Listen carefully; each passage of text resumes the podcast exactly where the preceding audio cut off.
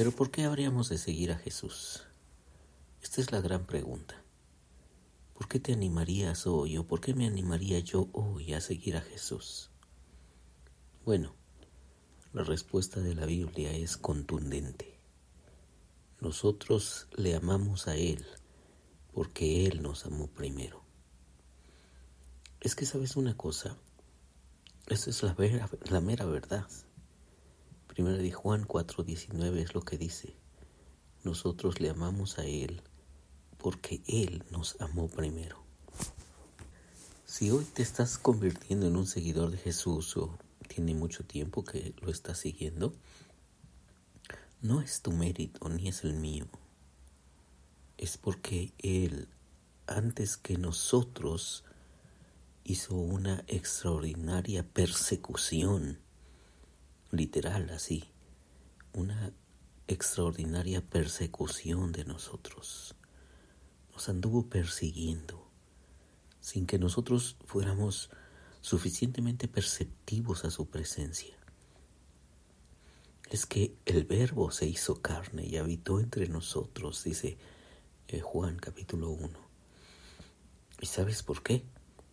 Porque Él vino a buscarnos. Así dice eh, Lucas 19:10. El Hijo del Hombre vino a buscar y salvar lo que se había perdido. Sí, es que es Dios, siempre Dios, tomando la iniciativa feroz y apasionada de buscarnos y de encontrarnos. Porque la historia de Dios está descrita allí, en, en el Evangelio, en esa historia de la oveja perdida. Sí, no es la oveja la que anda buscando al pastor. No, las ovejas no tienen esa capacidad. Nosotros tampoco teníamos esa capacidad de buscar a Dios, de querer encontrarlo, de querer seguir a Jesús. No, no, no, no. No hay que perdernos en lo que nosotros hemos hecho, sino es el pastor el que deja a sus noventa y nueve ovejas según la historia de Lucas, las deja allí en el corral. También, por supuesto, eh, en su corazón arde la pasión de querer encontrar a esa oveja que se ha perdido. Y entonces va a la montaña donde hayan caminado con su, eh, su rebaño hasta encontrar a la oveja. Y cuando la oveja perdón, y cuando la encuentra, la carga sobre sus hombros y se la lleva a donde están las demás y hace una gran fiesta y según Lucas él llama a sus amigos y les platica con mucha alegría que esa oveja que se había perdido él la ha encontrado. Sí, esa es la, esa es la iniciativa y esa es una de las grandes y potentes verdades del Evangelio, que nosotros le amamos a Él porque Él nos amó primero. Y es que es común perdernos, es que es común colgarnos las medallas. Te platicaba que en algunos momentos, cuando estábamos iniciando los años escolares en el seminario, en diferentes seminarios, yo escuchaba las mismas, casi las mismas historias, pues de todos nosotros, porque somos muy narcisistas. No, yo era un abogado, yo era un comerciante, no, yo tenía un grado especial de, em, de influencia en mi negocio, pero todo eso, todo eso, yo lo dejé, aunque me haya costado mucho trabajo, yo lo dejé por seguir a Jesús. Bueno, bueno, en, cierto grado hay, hay verdad en eso, pero todos, todos, todos le amamos a Él porque Él nos amó primero. Antes de escuchar yo lo dejé, yo hice esto y yo hice aquello, tendríamos que reconocer y volver a decir la verdad profunda del Evangelio.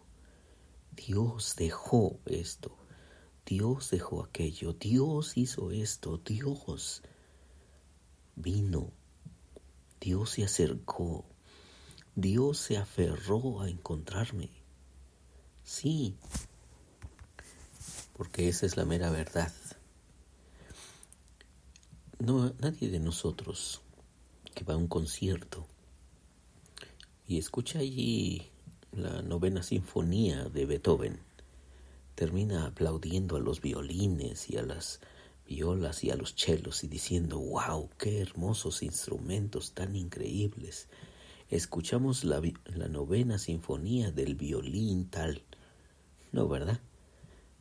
Estuvo sensacional la, este, la sinfonía de tal chelo. No decimos eso, ¿verdad?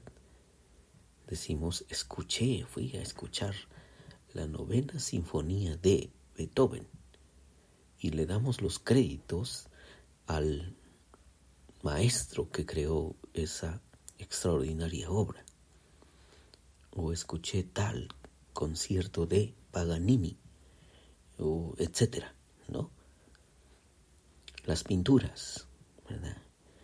Vi el último Picasso en una foto allí en este tal lugar, ¿no? O lo encontré en tal eh, video de YouTube. En fin, este no no las obras no no hablan. No no estamos dándole crédito a los lienzos. No, Estamos hablando de los maestros, los creadores de esas obras. Bueno, cuando vemos a un seguidor de Jesús, estamos viendo la obra magnífica y extraordinaria de nuestro Señor Jesucristo. Cuando vemos a esa persona que iba en una dirección de perversión, de desastre, que su vida era un ir y venir y un laberinto, pero lo vemos transformado en un seguidor de Jesús. Decimos, wow, qué increíble, qué increíble lo que Dios ha hecho. Qué manera tan extraordinaria de Jesús de perseguir a esa persona hasta que esa persona se vuelve un seguidor. Nosotros le amamos a Él porque Él nos amó primero. Que este día estemos llenos de gratitud. Que no te cuelgues las medallas. Si estás siguiendo a Jesús de una forma apasionada, si estás siguiendo a Jesús con extraordinarios resultados en el ministerio que Él ha puesto en tus manos, si estás siguiendo a Jesús con un corazón súper sensible, entonces es hora de recordar todo, todo, todo, todo lo que Él se apasionó por seguirte. Él fue tu seguidor antes, mucho antes que tú le empezaras a seguir. Soy Víctor Hugo Juárez y espero que este devocional sea de mucha, muchísima bendición para ti. Dios te bendiga.